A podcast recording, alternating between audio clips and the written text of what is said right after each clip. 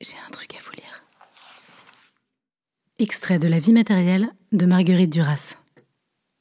Des animaux, je voudrais tellement en avoir, beaucoup et différents.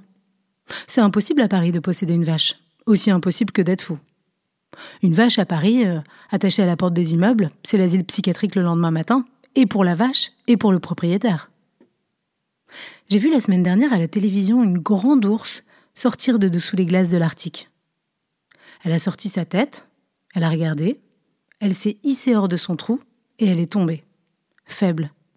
Elle a eu trois petits dans l'hiver 86, cette grande ours, et elle n'a pas bougé. Elle n'a pas mangé pendant trois mois. Ces trois petits sont très solides et très bien nourris de son lait. Elle, elle est à bout de force. Elle sort une minute le premier jour, dix minutes le deuxième, etc. Au bout d'une semaine, elle descend en roulant sur elle-même jusqu'à la mer. Elle nage tout en regardant le trou duquel les petits sont interdits de sortir.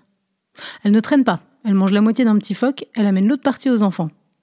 Elle est grande comme le général de Gaulle, elle y fait penser. Superbe. À 100 mètres de son trou, il y a un mâle qui regarde. Elle s'arrête. Elle le regarde à son tour. Il file, terrorisé.